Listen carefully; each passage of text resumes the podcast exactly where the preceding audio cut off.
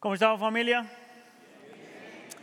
Sean todos bienvenidos una vez más a la Iglesia del Pueblo. Mi nombre es Aníbal. Ah, hoy continuamos con nuestra serie en el Evangelio de Mateo. Y si ha estado con nosotros en las últimas semanas, ah, hemos estado mirando eh, la última semana del Señor Jesús, pero en específico hemos estado mirando uno, un día en específico en la última semana del Señor Jesús antes de ir a la cruz del Calvario. Ah, hemos estado mirando todos los eventos que pasaron en el martes antes del Viernes Santo. Si le interesa la fecha, eso sería marzo 31 del año 33. Todo lo que hemos estado viendo desde el capítulo 21 a lo que vamos a estar viendo hasta el capítulo 26, todas esas cosas, todos esos eventos pasaron en un mismo día. Por lo tanto, lo que pasó ese martes eh, es de suprema importancia para nosotros porque es como un intensivo que el Señor nos da donde vemos, vemos, quién era Él, cuál era su pasión, por qué hizo lo que hizo, por qué vendría y cómo, qué esperaría eh, de nosotros como sus seguidores. Si estuvo con nosotros entonces la semana pasada, estamos hablando de el Señor tuvo un encuentro con tres grupos de personas: los fariseos, los ah, seguidores de Herodes y los, los saduceos. Los fariseos eran como la gente religiosa del tiempo, líderes religiosos del tiempo. Los seguidores de Herodes venía siendo como la gente que se metía mucho en la política y los saduceos, vamos a decir que eran como los eruditos ah, expertos del Antiguo Testamento, del, del, Torah, los primeros cinco libros ah, de la Biblia. Y, y, en esta interacción entre ellos y el Señor Jesús, lo único que están haciendo es haciéndole preguntas. ¿Se acuerda de eso? Y cada una de las preguntas el Señor respondía. Lo interesante es que cuando el Señor responde, y esta gente no sabe cómo responderle de vuelta. Dice, eh, dice la escritura en el versículo 22 y 23 que la gente estaba maravillada por la respuesta del Señor Jesús. La gente estaba completamente maravillados ver la sabiduría, el discernimiento y la verdad que el Señor Jesús estaba trayéndole a esta gente. Yo quisiera argumentar que el estar maravillado con el Señor Jesús es lo que hace la diferencia en nuestro caminar con Él. Es más, yo me atrevería a decir que si tú no estás, si tú estás aquí y no le has entregado tu vida a Cristo, es precisamente porque todavía no estás maravillado con Él. Es más, me atrevería a decir que si tú estás aquí y tú ya eres creyente, ah, es porque tú en algún punto estabas maravillado con Cristo. Y también me atrevería a decir que si tú estás caminando, eh, estás luchando en tu relación con el Señor, es precisamente porque has dejado de estar maravillado con el Señor Jesús.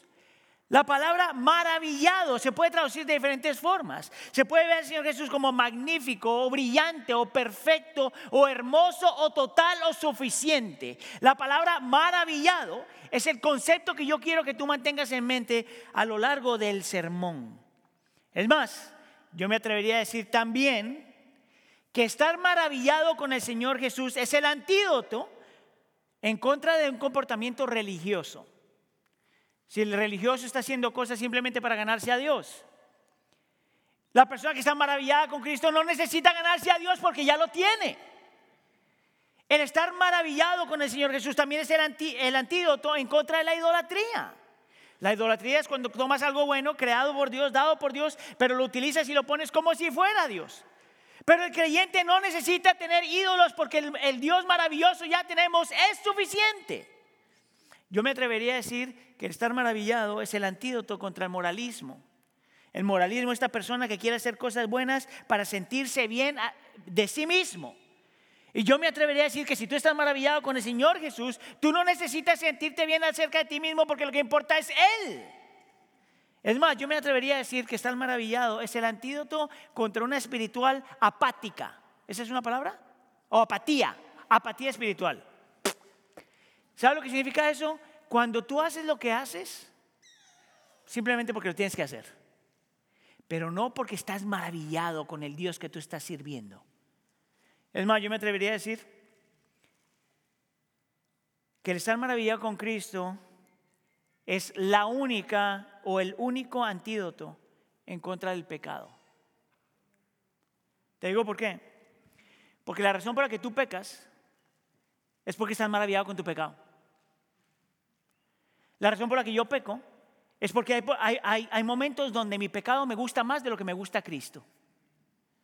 La razón por la que todos nosotros pecamos es porque hay algo acerca del pecado que encontramos tan maravilloso que opaca la maravilla de Cristo. Por lo tanto, la única forma de nosotros vencer eso es encontrando a Cristo más hermoso, más perfecto, más bello, más magnificente, más perfectamente lindo que cualquier otra cosa. Yo me atrevería a decir que nosotros solo funcionamos cuando estamos controlados por algo que encontramos simplemente maravilloso. Lo que tú encuentres maravilloso, eso es lo que controla tu vida. Lo que yo quiero hacer entonces, en los siguientes minutos con ustedes, es darte varias razones a la luz del texto por qué el creyente debe estar maravillado con Cristo. ¿Por qué los creyentes han estado maravillados con Cristo a lo largo de la historia? ¿Y por qué alguien puede estar maravillado con Cristo aún en medio de la persecución, aún en medio del dolor, aún en medio del sufrimiento y aún en medio de la soledad? Yo quisiera entonces proveerte dos cosas esta mañana. Quisiera que hablemos de la maravilla de quién Él es y de la maravilla de a, a quién necesitamos. Hágame un favor, vamos a hacer una pregunta personal. Amén. Solo como tres. No importa, de todos modos vamos a hacer la pregunta. Mire la persona que está al lado suyo y hágale esta pregunta. ¿Estás tú realmente maravillado con el Señor Jesús? Dígale. Ok, una pregunta. ¿Cuántos de ustedes se ponen incómodos cuando les hago, les pido que le haga una pregunta a la persona que está al lado suyo? ¿Cuántos se ponen incómodos? ¿Dos, tres? Bien, porque lo vamos a seguir haciendo. Está bien. Vamos entonces con el punto número uno. La maravilla de quién Él es. El Señor Jesús está teniendo esta, esta, conversación con estos tres gentes. Ah, y las tres conversaciones el Señor gana. Pero como que no fuera suficiente, los fariseos vuelven otra vez al Señor Jesús. Pero el Señor Jesús ahora va a cambiar la historia porque en vez de que ellos le pregunten al Señor Jesús, el Señor Jesús le va a hacer ahora una pregunta. En realidad son como tres preguntas, pero una pregunta a esta gente, a los fariseos. Mire conmigo lo que dice el versículo 41 y 42. Jesús les hizo esta pregunta. Ah, ¿Cuál es, la, eh, la, opinión de ustedes sobre el Cristo? Esa es la primera pregunta. ¿De quién es hijo? ¿Cuál es tu opinión acerca de Cristo? Y la segunda, ¿de quién Él es hijo? Ahora, la primera pregunta yo quiero que tú la guardes, porque yo voy a volver a esa pregunta al final del sermón. Donde nos vamos a enfocar ahorita es de quién el Cristo tenía que ser hijo. Ahora, el Señor Jesús está haciendo esa pregunta obviamente porque Él sabe que los fariseos tienen cierto entendimiento acerca de que el Cristo tenía que ser. La palabra Cristo es la misma palabra que se utiliza para Mesías. Él sabe que los fariseos están convencidos o se han convencido a ellos mismos que ellos saben todo lo que tienen que saber acerca del Mesías. Ahora, para los que no saben lo que la palabra Mesías, y por qué lo, estoy combinando Mesías con Cristo, es porque la palabra Mesías en el hebreo, eso es lo que esa es la forma que se decía. Era una persona separada para Dios, la persona que estaba siendo ungida por Dios. Y el propósito o el llamado del Mesías en hebreo era salvar al pueblo de Dios. En el Nuevo Testamento nosotros sabemos entonces que la traducción del hebreo en el griego es precisamente Cristo. Por eso Cristo se llama Jesucristo. Ahora, eso que yo le acabo de decir, la segunda parte acerca del Nuevo Testamento, obviamente los fariseos no lo conocían todavía. Pero sí tenían el Antiguo Testamento que les decía todo lo que tenían que saber acerca del Mesías, pero por alguna razón no podían entender plenamente quién y cómo iba a ser este Mesías. Ahora, el Señor Jesús les hace la pregunta, ¿de quién es hijo el Mesías. Y mire cómo le responde esta gente en el versículo 42. Hijo de David. Ahora escucha acá. Cuando una persona tiene como orgullo espiritual, ah, y le digo porque a mí me pasa cada rato. Cuando uno tiene como orgullo espiritual, alguien, alguien hace una pregunta y nosotros respondemos, pero rapidísimo. Muchas veces es la forma como tú con la gente piensa que sabe más de lo que sabe, porque responde, responde demasiado rápido. Y mira lo que el Señor le está diciendo a esta gente. Él les hace la pregunta de quién es el Mesías. Rápido, yo, yo, yo, yo, El hijo de David. Y se voltearon a mirar y... Tremenda respuesta. Ahora, esto es lo interesante. que ellos sí tenían la razón, pero es una respuesta incompleta.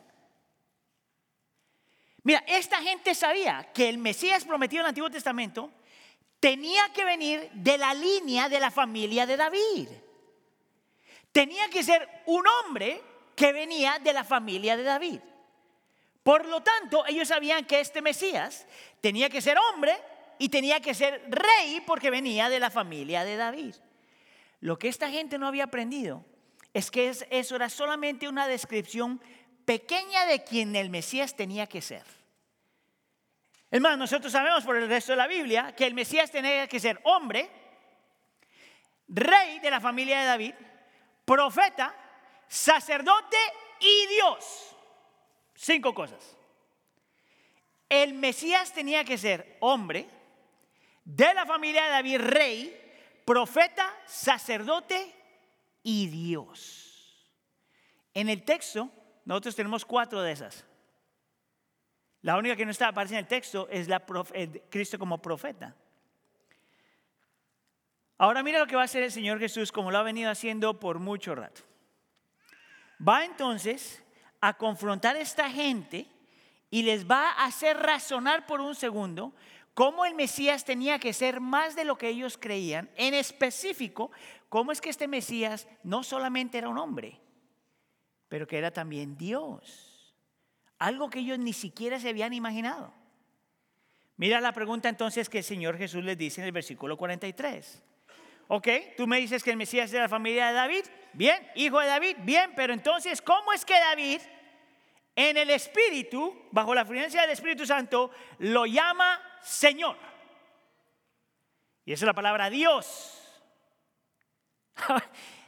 ¿Sabe lo que significa eso? El Señor les hace la pregunta y estos hombres escuchan lo que el Señor acaba de decir y dice, espérame, espérame, tú acabas de decir, están pensando ellos, que el Señor, que el Mesías tenía que ser también no solamente hijo de David, pero Dios. Y ellos entonces en su mente dicen, este cuate se fue la onda. Tiene que estar confundido. He ahí un falso profeta. ¿De dónde él saca que el Mesías tenía que ser también Señor? ¿De dónde él saca el concepto que el Mesías era rey, pero también Señor, Dios? Y una vez más el Señor va a hacer algo increíble con esta gente. Va a utilizar un texto que los fariseos ya conocían. Va a utilizar un texto con los cuales los fariseos ya están completamente familiarizados con el texto para mostrarles cómo lo que Dios quería que ellos supieran acerca del Mesías siempre había estado ahí y sin embargo no lo habían podido ver. Y va entonces a citar el Salmo 110. Nomás para que sepa, el Salmo 110 es el salmo que más aparece en el Nuevo Testamento. Y es el salmo donde, que, donde cada vez que aparece en el Nuevo Testamento se relaciona con el Señor Jesús. Mira entonces lo que el Señor hace con esta gente. Versículo 44. Salmo 110, la primera parte. Dijo el Señor a mi Señor, siéntate a mi diestra hasta que ponga a tus enemigos debajo de tus pies. Y aquí nos vamos a poner un poquito técnico, entonces que se quede conmigo. Amén. Ese salmo lo escribe David. Diga conmigo David. Es un salmo mesiánico, quiere decir que es un salmo que habla acerca del Mesías. Diga conmigo Mesías. Y David entonces está contando, escribiendo algo que él escuchó por medio del Espíritu Santo. Escucha acá. Y en esta conversación que el rey David escucha por medio del Espíritu Santo, es cuando el Señor, número uno, le está hablando al Señor número dos. Y el Señor número uno le dice al Señor número dos que Él lo va a sentar a su diestra hasta que ponga a todos sus enemigos bajo sus pies. Escuche, el Salmo siempre había estado ahí. Y esta gente siempre lo había leído. Pero no se habían hecho nunca la pregunta de quién estaba hablando Dios acerca de Dios y por qué David está hablando del Mesías como si fuera Dios. ¿Está conmigo todavía? Fíjese bien. Nosotros sabemos, porque tenemos el Nuevo Testamento, quiénes eran los dos señores. Nosotros sabemos porque tenemos el Nuevo Testamento que el primer Señor es Dios el Padre y que el segundo Señor es Dios el Hijo, Jesucristo. Y nosotros sabemos que el texto dice que si eso es lo que está pasando, entonces Dios el Padre le dice al Hijo, te voy a dar el lugar de más honor, de más privilegio, de más honra en toda la creación. Te vas a sentar a mi lado derecho. En esa cultura y en ese contexto, cuando tú querías honrar a alguien, así es que se siente al lado tuyo, al lado derecho. Era el lugar de la posición. Más adelante, cuando estamos hablando del Señor Jesús con los discípulos y en la Santa Cena, tú tienes que acordarte quién está sentado al lado del lado del Señor Jesús. Pero en este texto, el Padre le dice al Hijo que tiene el lugar de más honor, más honra, más belleza, más ah, dignidad, más valor, más autoridad que cualquier otra cosa. Escuche, el problema es que lo llama Señor. Dios llama a Cristo Dios. Y los fariseos están, espérame, ¿qué pasó ahí? Mira lo que el Señor Jesús les está diciendo. El Mesías que tú estás esperando, sí es hombre el Mesías que tú estás esperando, sí tiene que ser rey. Pero el Mesías que tú estás esperando no es solo hombre, sino también Dios. 100% hombre, 100% Dios. Versículo 45. Pues si David lo llama Señor, ¿cómo es él su hijo? No puede ser solamente hombre, tiene que ser también Dios, 100%. Ahora, mire, yo no sé si ustedes alcanzan a imaginar los rostros de esta gente. ¿Has estado tú en algún lugar donde tú hablas así como con, como que muy seguro de lo que crees? Y que tú dices lo que crees y alguien te corrige en público y que lo que tú dijiste no tenía nada que ver con la vida. ¿Te alcanzas a tú imaginar los rostros, las expresiones de esta gente que se acercan y dicen, yo sé quién es el Mesías, hijo de David, y el Señor Jesús le sale con esto y es like, uh, uh, eh. De ese punto en adelante, versículo 46 dice, nadie le pudo contestar la pregunta al Señor Jesús. Y desde ese punto en adelante nadie se atrevió a hacerle al Señor Jesús preguntas nunca más. Desde ese punto en adelante. Déjeme entonces hacer una pausa para decirte algo bien claro. Cada que la gente tiene un encuentro con el Señor Jesús, cuando tú tienes un encuentro con el Señor Jesús, o tu corazón se suaviza o tu corazón se endurece, pero no quedas igual. Mire, usted no sabe lo que usted está haciendo a su alma cuando viene simplemente a escuchar la prédica. O tu corazón se endurece o tu corazón se suaviza. La razón por la que puedo decir eso es porque después de este encuentro que los fariseos tienen con el Señor Jesús, cuando miras la narrativa de todos los evangelios, te das cuenta que es de aquí, más o menos en ese tiempo, donde los fariseos ahora deciden que tienen que matar al Señor Jesús. Porque cuando tienes un encuentro con el Señor Jesús, o te, tú avisas o te endureces, pero no quedas igual.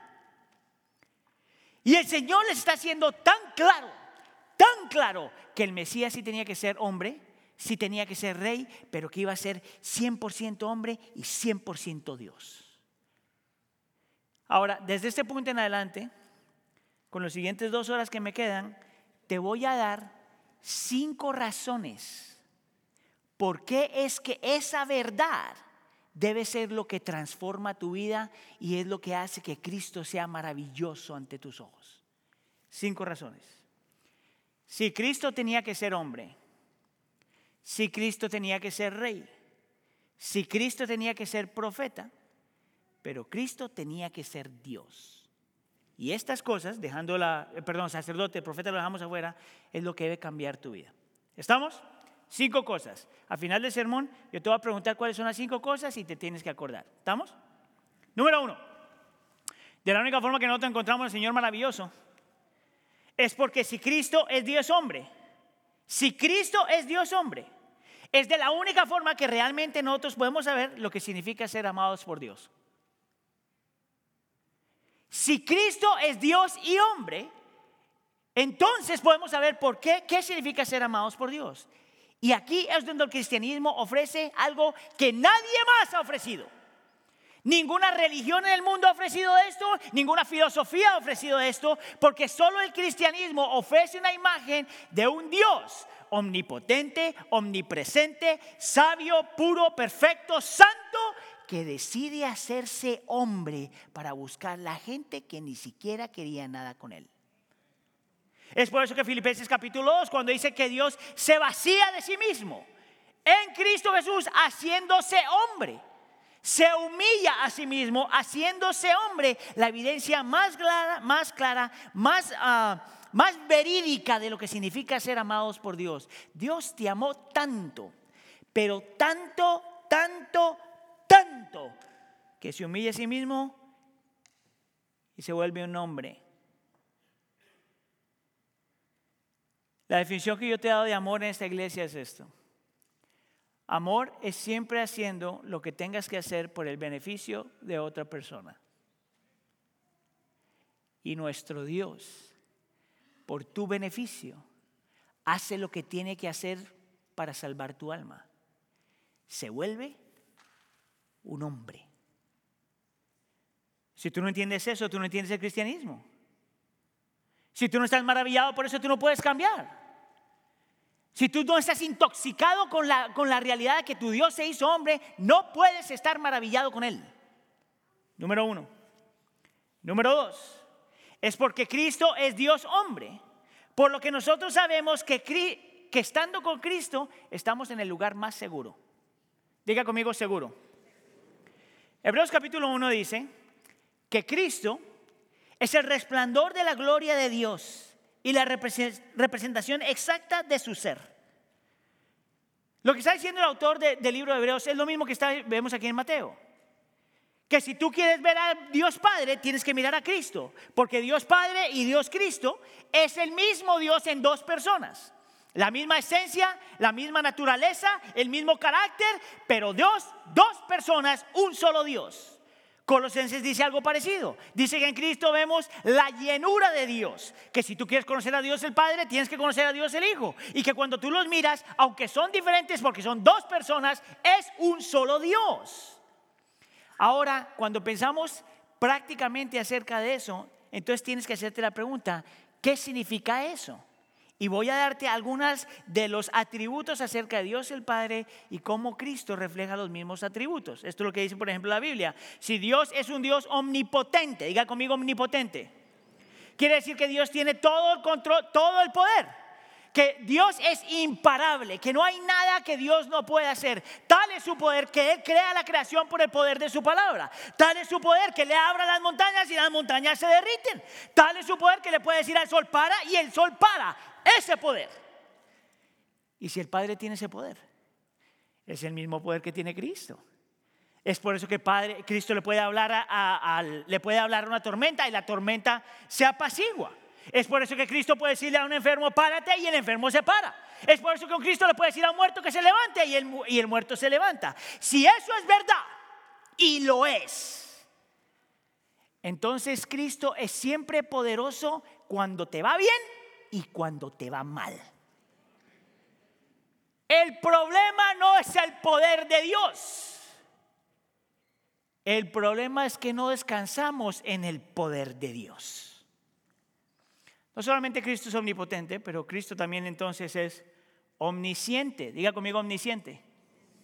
Significa que sabe todo acerca del pasado, sabe todo acerca del presente y sabe todo acerca del futuro que Dios Padre sabe todo lo que tiene que saber. Y si el Padre lo sabe, el Cristo también lo sabe. Es por eso que Cristo podía discernir los pensamientos de la gente, los razonamientos de la gente, aunque la gente no los hubiera dicho. Es por eso que Cristo podía decir cosas que nadie había dicho. Ahora, si eso es verdad y lo es, no hay nada de lo que nosotros vivimos y no hay nada de lo que pasa en nuestra vida que Cristo diga, ah, ¿qué pasó? Él lo sabe todo. Aún lo que tienes escondido que nadie más puede ver. Pero porque lo sabe todo, omnisciente y es omnipotente. Entonces, mientras estés con Él, tú siempre estás seguro.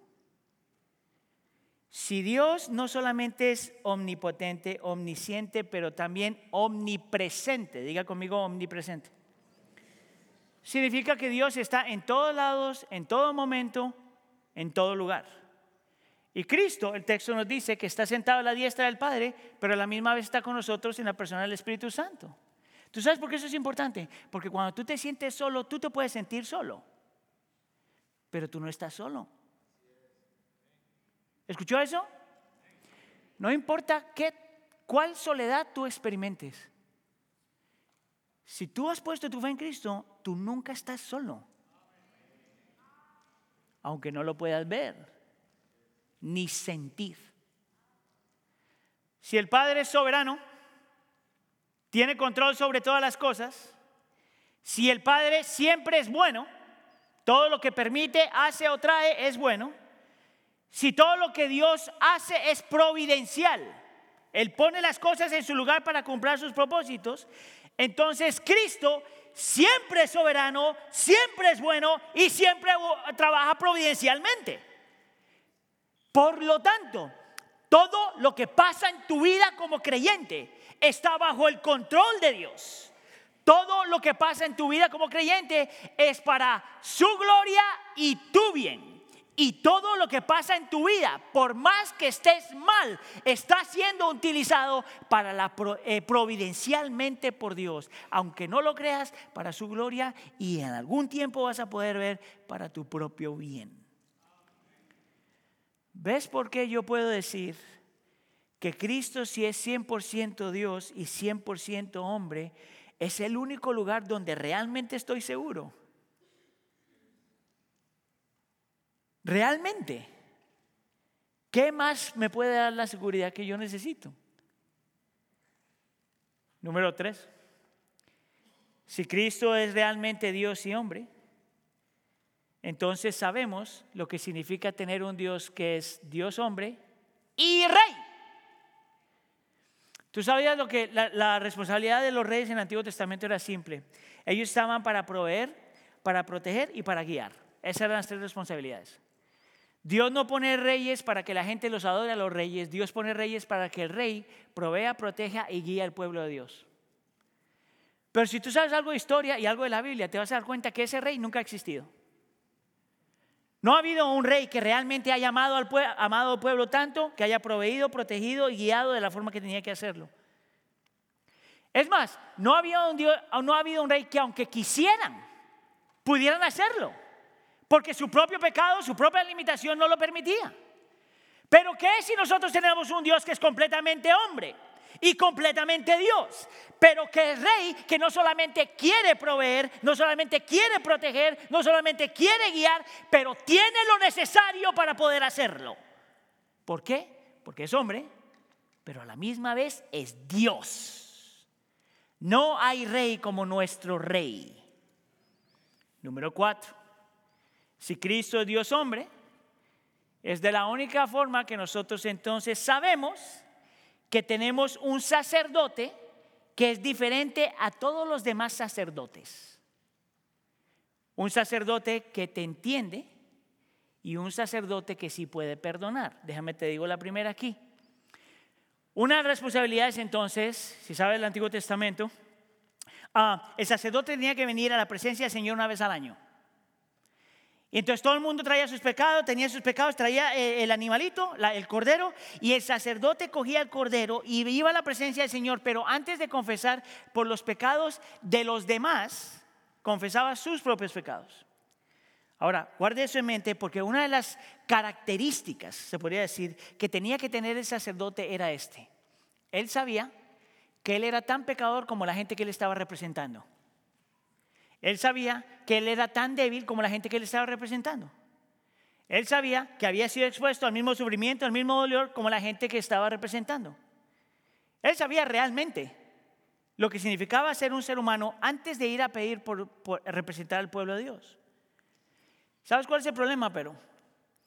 Es que los sacerdotes, por más de que quisieran sentir y entender lo que los demás pasaban, no lo pueden hacer. Es más, déjame te lo, te lo pongo de esta forma. Si tú has pasado por algo y luego quieres ayudar, de la única forma que tú puedes realmente ayudar a alguien es cuando tú has pasado las mismas cosas que la persona ha pasado, entiendes exactamente lo que la persona está sintiendo y ves realmente lo que la persona está viendo. Ese sacerdote no existe. Nunca ha existido.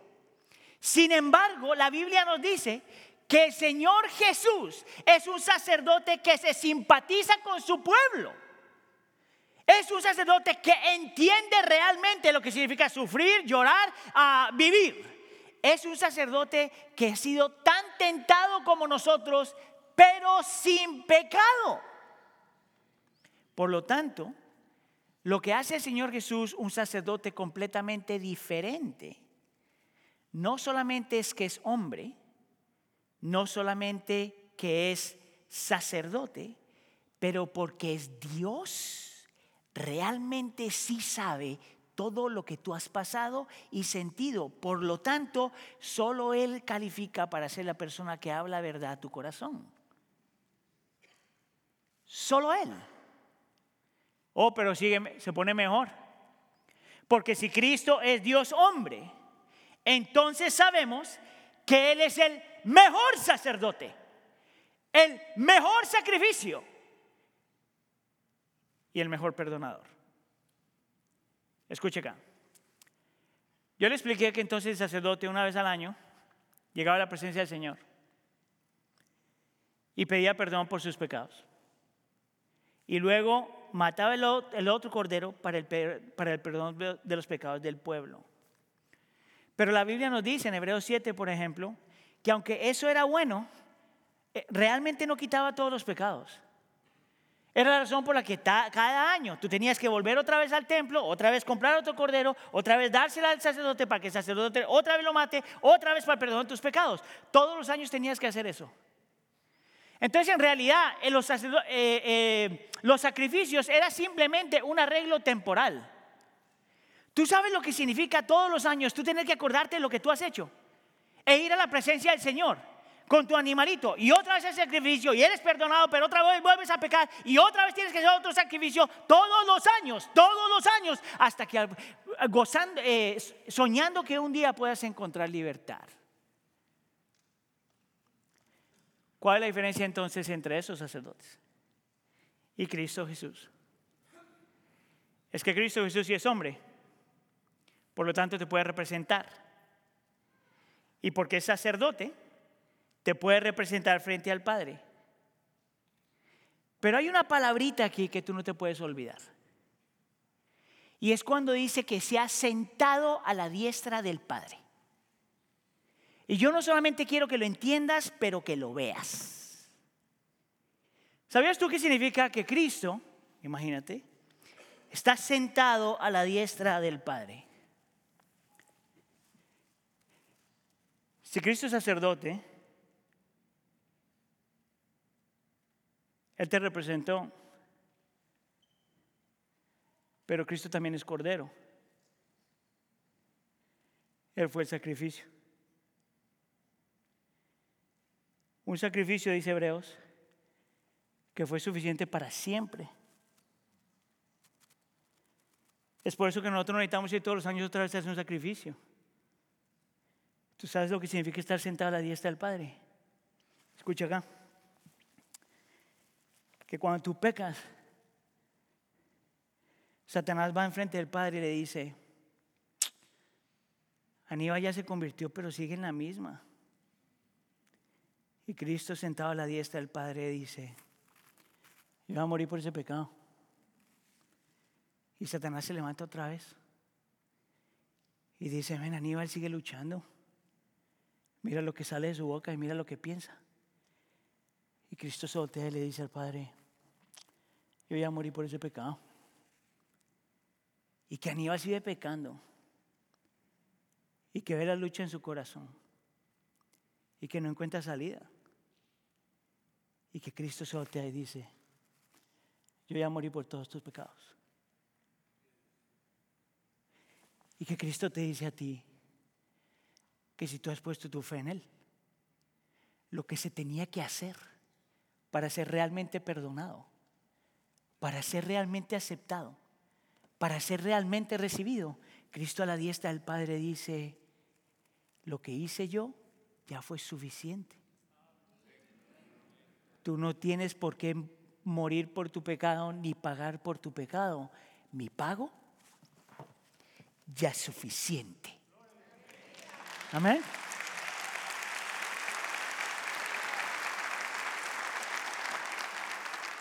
Y esto es interesante que el Señor nunca se pone de pie. Nunca se pone de pie. El lugar de honor, el lugar de honra, el lugar de belleza, el lugar de perfección. Lo que hace a Cristo maravilloso no es solamente lo que ha hecho, lo que quien él es, sino lo que él ya hizo, que nadie te puede quitar, nadie te puede robar y nadie te puede alejar de eso. Lo sientas o no lo sientas. Y hay más. Porque cuando Cristo está sentado en la cruz del Calvario, Él dice, Tetelestai, consumado es. Y en el momento que muere y resucita, todos sus enemigos son puestos debajo de sus pies. La muerte, Satanás y tu pecado para la gloria del Señor.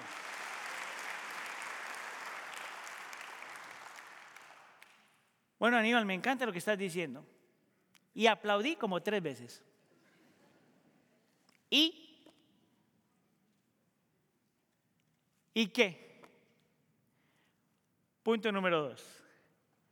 La maravilla de a quién necesitamos. Sabes que yo he aprendido en mi relación con el Señor que es, hay una diferencia entre yo saber con la mente y saber en el corazón. Hay una diferencia entre yo saber con el entendimiento y experimentar con el corazón. Y parte de la forma en que nosotros cambiamos es realmente reconocer cuál es nuestra lucha ¿Por qué es que no podemos realmente descansar en la realidad de que Cristo ya se sentó? Y me estaba acordando, me estaba acordando de, una película que vamos a ver con la familia que se llama ah, The Little Mermaid, la, Sirenita. ¿ya? ¿Cuántos de ustedes han visto la película? ¿Cuántos de ustedes no tienen ni idea de lo que estoy hablando? Eh, hay una versión nueva, entonces fuimos con la familia, me encantó la película, me encantó realmente la producción y todo eso, pero si no te sabes la historia te la voy a contar bien rápidamente. Esta es una niña que vive bajo el agua, pues porque es sirenita. Y vive en este mundo hermoso bajo el agua. Y no le falta nada, ella es hija del rey. Realmente no le falta nada. Pero tiene esta obsesión de estar maravillada con las cosas fuera del agua. Y se la pasa colectando cosas que vienen fuera del agua, de nuestro mundo. Y lo guarda y lo está colectando y, está fascinada con las cosas fuera del agua. A pesar de que ya vive en un mundo que es hermoso, es perfecto, no le falta nada. Y en una de estas aventuras, buscando cosas del agua, se enamora del príncipe azul se maravilla con un hombre súper guapo, súper lindo, súper alto, súper blanco. Y empieza en su lucha y quiere entonces salir del lugar que Dios le había dado, porque se ha maravillado con otro mundo y otra persona que Dios no le había dado. Y decide sacrificar una de las cosas más hermosas que tenía, que era su voz y sale del agua. Y en, la típica forma de, de, las películas de Disney, la historia se mueve de tal forma que la sirenita se vuelve un ser humano completamente y se casa con el príncipe azul y recobra la voz y todo quedó lindo a pesar de que ya no fue sirenita nunca más. Y yo estoy viendo la película esta y yo digo, ¿Y qué pasa si este sonso ya no la quiere después? No, es una pregunta válida.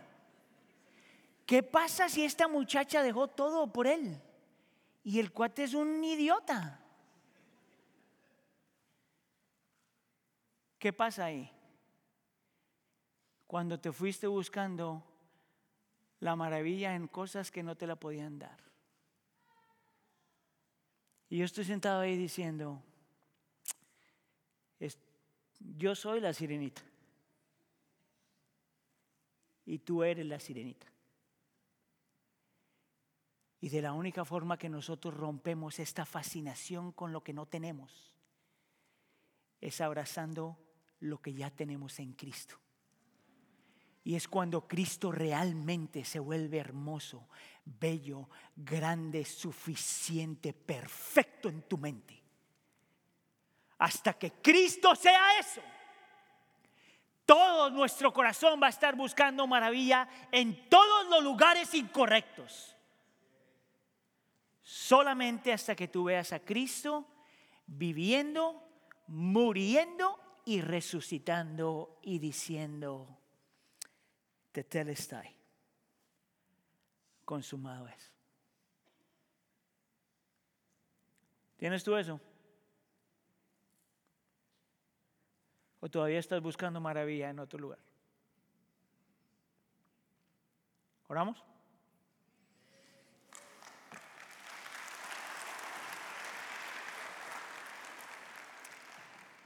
Señor, nosotros te damos gracias por la bendición de conocerte, de conocer, Señor, que en ti hay salvación, de conocer que en Cristo tenemos rey, profeta, sacerdote y Dios al mismo tiempo. Gracias Señor por tu misericordia. Gracias Señor por ir a la cruz del Calvario. Gracias por ser el Cordero y a la misma vez el león de Judá. El Cordero que muere por nuestros pecados y en nuestro lugar. Y el león de Judá que derriba a todos nuestros enemigos. Satanás, el pecado y la condenación del pecado y la muerte. Señor, yo pido que tú abras nuestros ojos espirituales para poder ver por medio del Espíritu Santo la maravilla que tenemos en Cristo. Por quién Él es, por lo que Él hizo y por lo que ya logró. Te lo pedimos por favor en nombre de tu Hijo Jesús. La iglesia dice...